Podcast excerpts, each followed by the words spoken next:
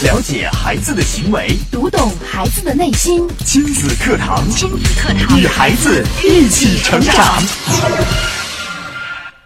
教育孩子拥有一个正确的金钱观是很重要的一课，但是在现代家庭教育中，许多父母往往会忽略对孩子金钱观的培养。但其实，在缺钱教育下长大的孩子，不仅对金钱缺乏正确的认识和了解，更难以理清金钱和人生的关系。亲子课堂今日关注：不敢和孩子谈钱，就是和未来的财富划清界限。主讲嘉宾：亲子教育专家、情感心理专家袁明阳老师。欢迎关注收听。我是主持人潇潇，接下来有请今天的嘉宾袁明阳老师。明阳老师好，潇潇好，听众朋友大家好。今天明阳老师要跟我们说一说有关于培养孩子金钱观的话题。是的，为什么会谈到这个话题呢？呃，最近我不知道电影院上映的一部电影，大家有没有去看？嗯，非常火，叫《西红柿首富》吗？对，《西红柿首富》。嗯，很多走进电影院的这个人啊，看完这部电影，应该说是对这部电影，呃，赞不绝口。嗯，他的这个呃电影网站的评分啊，也一直是居高不下。哦，呃，这部片子呢，呃，应该说它是充满了这个大胆的想象。嗯。呃，用非常荒诞的手法描述了一个在现实生活中不可能遇到的状况，但也正是因因为有了这个艺术的夸张，所以才让人印象如此深刻。很多人看到这个片子啊，在笑过之后啊，其实也有很多的思考。对，呃，这当中其实呃最让大家关注的，可能就是关于呃影片当中的这样的一个情节：如果给你十个亿。让你一个月内花完，而且不能留下任何东西，你会怎么花？这还真是个难题哈！但是有有时候我们想想，哎，这花钱花钱还花不出去吗？嗯，花其实是花得出去，可是不能留下任何东西，什么都不能留了。对，这个就呃，这个限定条件可能会让很很多人觉得，哎呀，这个确实有点有点难。嗯，呃，我们先来说说这个片子啊，它。讲的呢是，呃，由沈腾扮演的这个呃落魄的守门员王多鱼，他为了继承二爷的三百亿的遗产，于是呢接受了一个月花光十亿块钱的挑战。嗯，为此呢，这个在西红柿里啊，这是虚拟的一个城市叫西红柿，嗯，上演了一幕幕光怪陆离、荒诞至极又惹人深思的这样的一个喜剧。嗯。说到这个王多鱼啊，他是一个长期混迹于丙级联赛的三十七岁的守门员。哦，丙级联赛。对他有过什么样的经历呢？嗯，呃，有一次比赛失利了。嗯，他咬咬住别人的腿。哦，这个因此被禁赛了。嗯，然后也让王多鱼陷入了信任危机。呃，别人呢还怀疑他踢了假球。于是呢，他被教练开除出了球队。哦，应该说，人生一下跌到了谷底。从此呢，他又开始为了生计啊，不得不开启了他的第二职业。什么职业呢？不做守门员的王多鱼做了很多职业，比如说踢女足。踢女足？对，哎，戴上那个假发套，好可笑啊！对，冒充女 冒充女人，女人踢女足。另外呢，充充当的人体模特，还有这个人体日本料理哦，这个只有你想不到，没有他做不到的。呃，做过这么多职业，对，但是呢，他却在重金的诱惑面前守住了一个球员的底线。呃，他的二爷呢，先给他了一个考验，让他踢假球，说要给他二十万，嗯，只让他让对方进三个球就行了。但是呢。在这二十万块钱面前，王多鱼他屈服了吗？却拒绝了，拒绝了。是，呃，当然，前一秒还是一贫如洗、受人欺负、尝尽人人间冷暖的王多鱼，在后一秒呢，话锋一转，二爷告诉他说：“这个恭喜你通过了第一关考验，你没有踢假球。那我现在可以告诉你，现在呢，你爷爷有一笔三百亿的资产要。”由你来继承，我们正式开始这个挑战。你可以选择直接拿几千万走人，也可以接受这个挑战。嗯，一个月花光十亿，如果你完成了，那么这三百亿的资产就全部由你来继承。嗯于是呢，这个王多鱼啊就开始想尽办法呀，嗯，看如何把这个钱给花完。对，他在剧中啊，不光成立了公司，还实现了很多人看似非常无厘头的梦想，开启了人生新的篇章。我们去分析王多鱼这个人物啊，看起来他好像是一个生活当中太司空见惯的贪财的市井的小人物，对，没有大太多的本事，嗯丢了工作，生活呢过得也是一团糟。嗯但是呢，他的内心却还坚持着一份美好，嗯，就是我们所说的坚守着他的这份底线。是的，在面对别人贿赂他，让他踢假球的时候，他拒绝了。嗯他守住的是足球运动的底线。嗯在顶级球队，这个就是剧中虚构的恒泰队 恒泰，和他所在的这个球顶级球队踢球的这样的一个比赛中，他不肯放弃，守住了尊严的底线。在踢满九十分钟的时候，这之前上半场都已经是九比零了。嗯恒泰队对他们这个球队九比零。嗯，恒泰队在上场前曾经扬言说一定要踢出两位数的比分。哇，然后呢，这支球队虽然水平很菜，但是呢，他们却拼尽全力，最终也没让恒泰队把比分扳成两位数，嗯，以九比零结束了结束。然后全场都在为这支球队欢呼。嗯然后呢，在故事的最后，为了救人，他宁愿放弃三百亿的巨额财产，哦，守住的是人性的底线。嗯就像影片中对于王多鱼最后的考验一样，让他在三百亿和一条人命之间做选择，而他几经挣扎，最终还是放手了唾手可得的三百亿，嗯而救回了一条人命。当然，也正是因为他的这份心意，最后让他通过了这最后一关的考验。对，因为这也是一个考验，哦，让他获得了三百亿的巨款。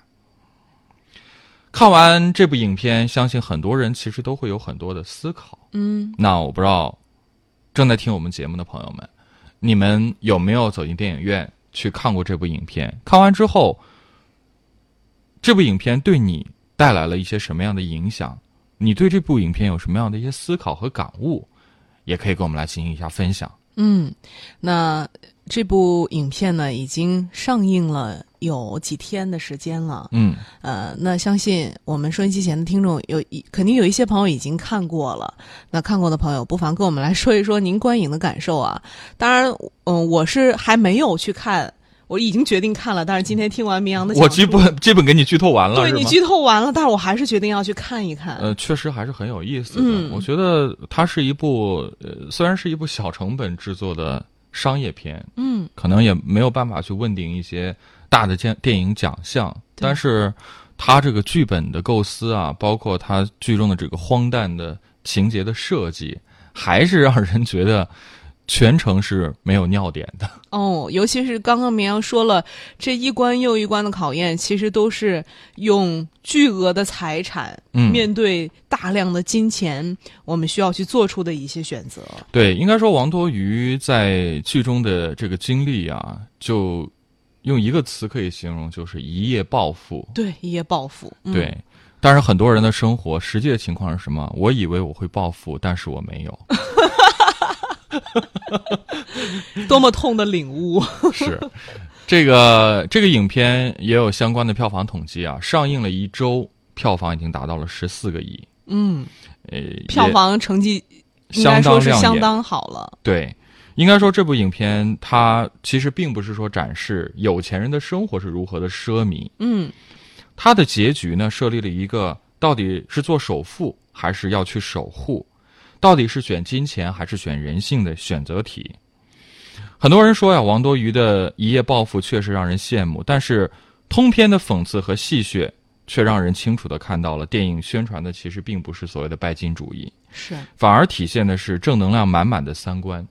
哦，那通过这部影片，我想我们今天节目当中并不是转身成为一个电影节目，我们还是要跟家庭教育去结合。对，很多为人父母者看完这部电影之后，可能更多的去要给孩子建立一个正确的金钱观。嗯，那通过这部电影，我们该得到一些什么样的启示、启发？如果你是带着孩子去看电影的话，孩子面对这样的情节，问你一些问题的时候，你该如何给孩子一个正确的引导？我觉得这是我们今天节目主要要探讨的一个核心的问题。是，刚刚明阳老师跟我们分享这个《西红柿首富》当中的一些情节啊，包括他整个电影的设置，其实也是引出我们今天的话题。因为我们说，我们今天的话题主要就是要告诉家长，我们怎样教育孩子拥有一个正确的金钱观。没错，嗯那我们接下来就进入今天的正题，跟大家来讲讲看，到底我们该给孩子树立一个什么样的正确的金钱观呢？呃，在罗伯特写的一本书叫做《富爸爸穷爸爸》当中啊，呃总结了如果没有金钱意识的孩子长大之后可能会遇到哪些问题。嗯我们先来看看这些问题是不是你已经意识到了，或者说作为一个成年人，你是不是也会有类似的困扰？嗯，会有哪些问题呢？没有节制的消费，我哦，们看过一个香港电影叫《购物购物狂，嗯，，对。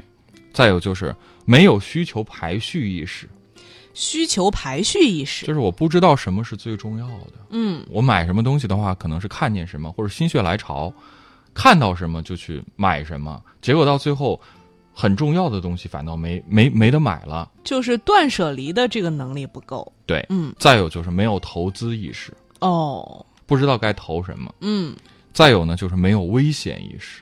危险意识。是。嗯。呃，关于这个孩子没有金钱意识啊，我相信大家其实生活当中很多事情场景是司空见惯，这个各种社会新闻当中也有各种各样的报道，呃，比如说啊，这个我就看到最近网上有一个孩子因为偷拿了家里的七千块钱，哦。结果受到了皮肉之苦，嗯被孩子的父亲暴打一顿。哦，这个父亲不不仅因此打骂了儿子，母亲还全程录像，嗯并且把他发到了网上，哦，这是要干嘛呢？那就是警示孩子嘛。嗯，这个事儿应该说，教育方式肯定是不对的，对，对。但是呢，这个孩子本身其实更让人心疼。是，孩子拿钱固然不对，嗯但是，难道作为父母的，我们没有一点责任吗？嗯，当然要负责任，主主要责任。因为那潇潇说，你觉得这个孩子的父母应该负哪方面的责任？嗯，那就是没有给孩子，呃，教育一个正确的金钱观，没有告诉他，呃，我们应该怎么样去获得钱，或者说从小对在金钱方面没有一个正确的培养啊。是，首先这个孩子，我相信他可能他真的拿钱有用啊？没钱可花，对。所以他才不得已去拿家里的钱。对啊、我在这儿其实还是不愿意用偷的这个说法，是。因为孩子拿自己家里的拿，自己家钱，这个不叫偷。对，孩子如果手里有零花钱，嗯，那我想他能够满足自己的正常需求的话，他绝对不会断然去拿家里的这个钱，而拿了七千块钱之后，迅速的把它把它挥霍干净，嗯这个父母又错在哪儿呢？嗯，那平时没有教给孩子，或者没有让孩子有机会去锻炼到我们怎么样来合理的分配我们的零花钱，嗯包括一些理财的方法都没有教给孩子。没错，所以我们说，这个给孩子正确的金钱教育相当的重要。那金钱教育其实本质上就是两个问题，嗯，一个是获得，获得、另外一个是拥有。拥有是嗯呃，我们都知道，这个美国的摩根财团很有名，是。他的创始人老摩根，他对于子女的这个要求其实就非常严格，他规定孩子每月都有零花钱，同时也规定孩子也要承担家里的家务活儿。嗯。于是呢，家里的孩子其实从小就争着去干活儿。嗯。呃，我们说摩根这么有钱，家里边的家务活儿还用得着孩子干吗？需要孩子去干吗？对呀、我想随随便便管家呀，请点管家。家呀，这个完全就可以帮他们把所有的事情打理的非常好。嗯但你能说老摩根他是吝啬吗？嗯，当然不是，他是要让孩子通过劳动而明白世界上天上不会从天而降掉馅儿饼，不劳而获是对，没有不劳而获的事情。作为家里的一份子，给你零花钱应该，但是承担家里的工作和责任也是必须的，是这两者是缺一不可的。是呃，知名的富商洛克菲勒家族也有一个家训，说的是什么呢？把你所有的钱当做辛苦钱。嗯只有孩子先学会珍惜金钱，他才会懂得正确花钱。对如果这些金钱都是从天而降的、不劳而获的，孩子根本就不懂得珍惜。没错，真的是这样的。是，只有懂得先付出，才会有回报。靠努力和劳动所得，那无论贫富，都应该尊重和珍惜。嗯我们说，一个有着正确金钱观的孩子，长大之后呢，他可以经得起各种诱惑，不会被金钱蒙了心智，能挣钱，会花钱，而且更加懂得君子呃这个君子呃有、呃爱财爱财取之有道这样的道理。嗯那我们接下来再来说说，除了这个之外，我们还要在给孩子树立金钱观上面注意些什么呢？好呃，还是说到这个今天我们话题的引子《西红柿首富》，我们讲了这个片子当中王多鱼啊，呃，他其实是受到了好多的诱惑的。从一开始有人贿赂他，让他踢踢假假球。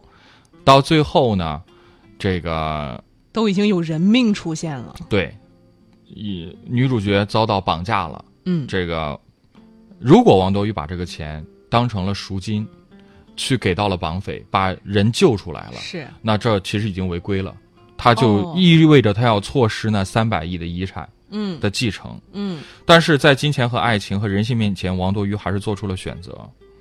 那在片子当中啊，曾经为了继承遗产而苦恼的王多鱼，包括知道他有钱之后，可追随他周围去追捧他的那些人，其实我们可以想象，以前都不联系、不怎么理他的人，就突然跟他关系都开始套起近乎来了。对。但是你说这些人和王多鱼有区别吗？没有多大区别，是他们的本质都是一样的。是，呃，应该说，无论拥有多少钱，他们都是金钱的奴隶。对，但是最后，王多鱼却做出了选择，什么选择？他的人物性格呢，却由他的这个选择有几个转折点发生了转变。哦嗯最后，王多鱼选择去救出这个被绑架的女主人公，她依然富有，但是却不再会被金钱所操控，是的，而是成了钱的主人。嗯那只有当你不再为金钱而活着的时候，你才能够真正成为一个自由而富有的人。没错，卢梭曾经说过呀，金钱应该是保持自由、实现价值的一种工具，而不是要让自己成为金钱的奴隶。对，我们在节目中也其实经常跟大家讲说，我们千万不要避讳跟孩子谈钱，对，就哪怕是作为我，我也从来不避讳跟大家谈钱。经常会有人，呃，比如说在这个各种场合，微信上，包括私下里，有时候在向我请教问题的时候，我觉得一些简单的问题，这个、呃、轻而易举的就一个回答能解决的没有问题。但是比如说，需要你花费更多的时间，甚至要专门找一个时间去做一个深入的咨询，甚至一次咨询都不能够解决问题的。对，这个时候我其实会非常直接的告诉他，这个可能是有偿的。嗯，你首先我先要告诉你这个事情，看你能不能接受。对，那这个时候无非有两种结果，一种是可以接受，嗯，那我们就很愉快的接下来去谈该如何去帮到你，做咨询，我们去谈具体的方案。还有一种可能就是，当你去告诉他这个时候，他其实内心是有一些不不理解的。对当然还从来没有人讲过，因为可能也不好意思直接说。是的，是的，但是自此之后，就再也没有交流联系了不会再联系了。嗯，对，其实呃，反倒是后边这一种类型的，就是我觉得在我遇到的这些求助的朋友当中是占大多数的。大多数的，对哦这其实从另外一个方面这说说明了什么呢？说明一个什么样的问题呢？嗯就是哪怕是如我们的听众，嗯，大多数这个社会上的人，他还是没有办法真正的去树立一个正确的金钱观的。观，嗯呃，我们换另外一个方法，就是另外一个角度去做一个比喻，当我们去渴的时候，去买一瓶水，对，买一瓶矿泉水，两块钱，两潇潇，你要不要？嗯，要啊，你嫌它贵吗？不贵啊，为什么呢？我渴了，我需要喝它呀。对，就是说你特别特别渴，对，然后你别说到了两块了你到了一个景区，嗯你特别渴，那个水贵呀，五块钱、十块都有，十块也要吗？我得买啊。会讲价吗？呃，不讲不讲，这会儿那么渴，我得赶紧喝到嘴里。再说一个更极端的例子，嗯这个人都会生病，对，到了医院，是当医院的医生给你开出一个药方，开出一个检查费的时候，你会跟医生讨价还价吗？说这个检查费好贵呀、嗯医生能不能不能打个折？办会员卡能没有优惠？从来没有。你看我们去医院看病，哪还问价格呀？医生说做什么检查，拿什么药，我们拿着单子就去花价缴费了呀，哪有人去讨价还价呀？问都不问为什么我们在去买水的时候，甚至说明明他已经溢价了，这个嗯水本来在外面只卖两块钱一瓶，到了景区卖五块十块，嗯你还是愿意为它买单？有需求啊？有需求，而且更重要的是什么？这个东西你是看得见、摸得着，而且是立马你觉得是有效的。对，去医院呢，可能医生给你做了一堆检查，花了几百上千块，它只是个检查，还没开始到治疗。对，我可是你愿意为他买单是为什么？我是保命用的呀。对，那为什么当我们去找这个老师去做咨询求助的时候，老师给你提供的他的知识、他的经历、他的经验，难道能够他帮助到你？，对能够帮助到你解决你的问题？难道它不是一种商品吗？当然算是一种。虽然它可能看不见、摸不着，，对它不如一瓶水来的实在，是不会马上就让你解渴，对但它其实也是一件商品。是啊，可是为什么到这个时候我们就吝啬起了自己的钱呢？我觉得其实是我们脑子中的一些观念的问题，还是观念的问题。金钱观的问题。嗯，大多数的人呢，他还停留在一个非常低级的层面，什么层面呢？就是我花钱，我要买一样东西我得买东西。这个东西一定是看得见、摸得着的。哦，你要说我花钱去买一本书，这可以，对，这个书起码我拿到手，我放家里了。就就比如说，你看现在电子书很发达了，嗯，但是很多人还是喜欢去书店，对，为什么？因为它有分量，对，它在那儿放着的。能看见。但是，电子书，哎呀，这个看不见摸不着的。嗯，虽然电子书很便宜，对，但是电子书，我觉得它的销量未必能够比书店里的那些纸质实体的书更好。对，为什么呢？嗯还是人的心理在作祟。嗯，我觉得，只有我拿了钱买来一件实实在在的东西，这才是真正有，我认为是有价值的。嗯，而我们说，很多家长更关心的另外一个层面是什么？关心孩子的学习成绩，对，希望孩子能够这个有好的成绩。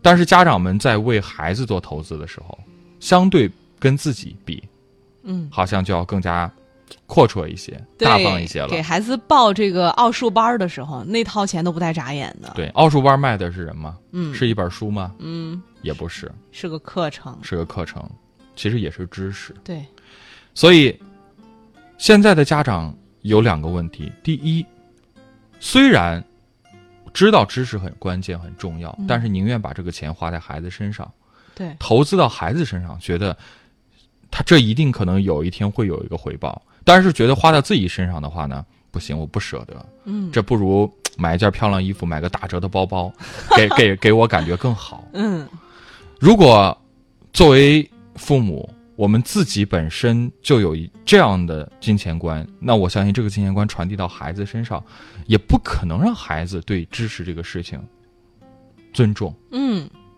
一瓶水可以解下解你当时的这个燃眉之急，解解你的口渴，嗯。但是水却不能够让你的生活锦上添花，它只是满足了你马斯洛这个需求理论的最底层的一个生理需求，是。但是知识却可以。对，所以，树立正确的金钱观，也需要让更更多的人去真正的了解到，现在随着社会的发展，什么东西我们拿钱去买，它更有价值。嗯，它可能它会给我们带来一个更可观的回报。这么说，相信很多人就明白了。你觉得是一瓶矿泉水它的更有价值呢，还是你买到了一个知识，一个理念，能够实实在在帮助到你的这些东西，它更有价值呢？对，这一点说完，我再来说另外一个层面，就是很多人呀，其实一谈到钱嗯，是很敏感的，对，就觉得钱是个万恶的东西。我们得避讳它，不能去这个哎呀，铜臭味儿，你看嗯这是描述金钱的吧？你怎么就知道谈钱呢？对呀，太俗了。对呀，我们来谈点高雅的。这其实也是一个很大的误区。很多人把这个钱就当做一个低级趣味了，觉得太伤感情了。对，嗯但实实际问题是什么呢？我们在这个社会上，从人类社会开始起，货币就产生了。嗯，我们亲子课堂有个理念，从来不避讳去谈金钱。对，就像我们今天节目的主题说的，不敢和孩子谈钱，就是让孩子和未来的财富绝缘，对，划清界限。是，当你不敢跟孩子谈钱的时候，那证明首先你自己跟金钱的关系没有处理好，对，你对钱有偏见。嗯不管这个偏见表现出来的形式是你厌恶、憎恨，嗯，还是其他的，对它都证明你和钱没有处好关系。你说你都看不上他，他会到你的口袋里来吗？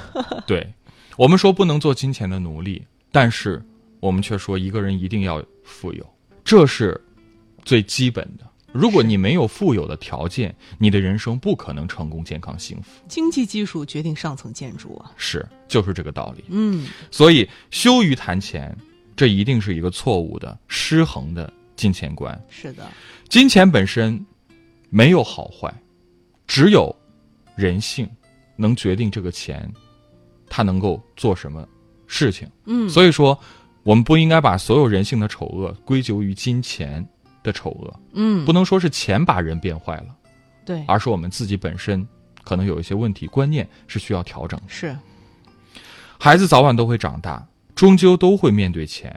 如果我们不从小让孩子有一个正确的金钱观，那么孩子一旦长大，一旦有了一些别的方法和途径可以弄到钱的时候，嗯，那可能这个时候孩子就真的不知道该怎么和钱更好的相处，就会引发一系列的问题。对，所以这个金钱观，如果不是我们做父母的，我们的家长从小来培养，告诉给孩子，你让他去长大之后去社会上再去建立这个金钱观，那真的会走很多的弯路，甚至会走入歧途。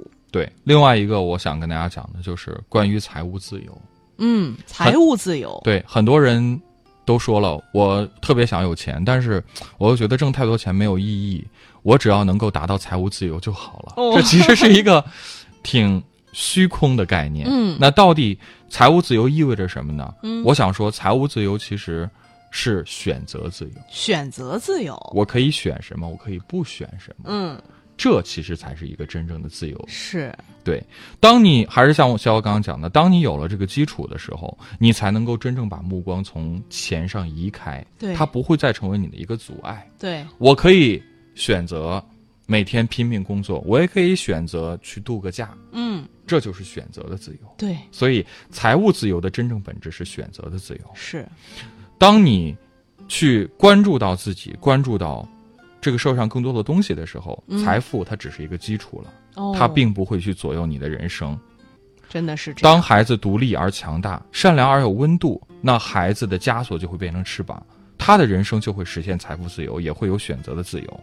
嗯，所以这才是我们家长希望我们孩子能够达到的层面。是的，当然，在孩子的金钱观的教育当中，我们还需要给孩子梳理一个什么样的概念？就是金钱不是万能的，对，比金钱更重要的东西还有很多。嗯那不富有了，我们就不能就不快乐了吗？嗯，这个其实也要告诉孩子，富有和快乐也不是等价的，对它只是一个基础。是，即使我们没那么富有，但这嗯不影响我们的快乐。对要让孩子有更多的，还是我说的选择的权利，对，选择自由。选择过什么样的生活，就是不一定非要在五星级酒店挥霍吃喝，嗯那是幸福。我觉得，就像我刚刚说，两块钱买瓶水，嗯在如意湖边，这个吹吹晚风，嗯，它其实也是一种幸福。也是幸福。对，嗯，非常感谢绵阳老师精彩的讲解，也感谢大家的收听参与。今天节目就是这样，明天同一时间亲子课堂和您不见不散。